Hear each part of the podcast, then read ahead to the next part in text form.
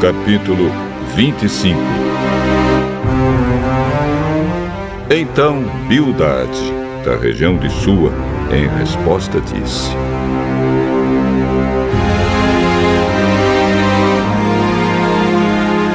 Deus é poderoso e deve ser temido.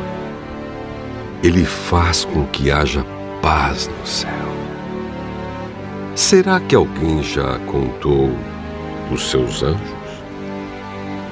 Haverá alguém sobre quem a sua luz não brilhe?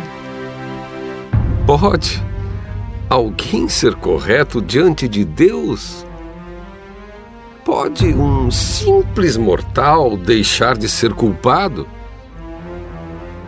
Para Deus, até a lua não tem brilho e as estrelas têm defeitos. Que dizer então do ser humano, esse inseto?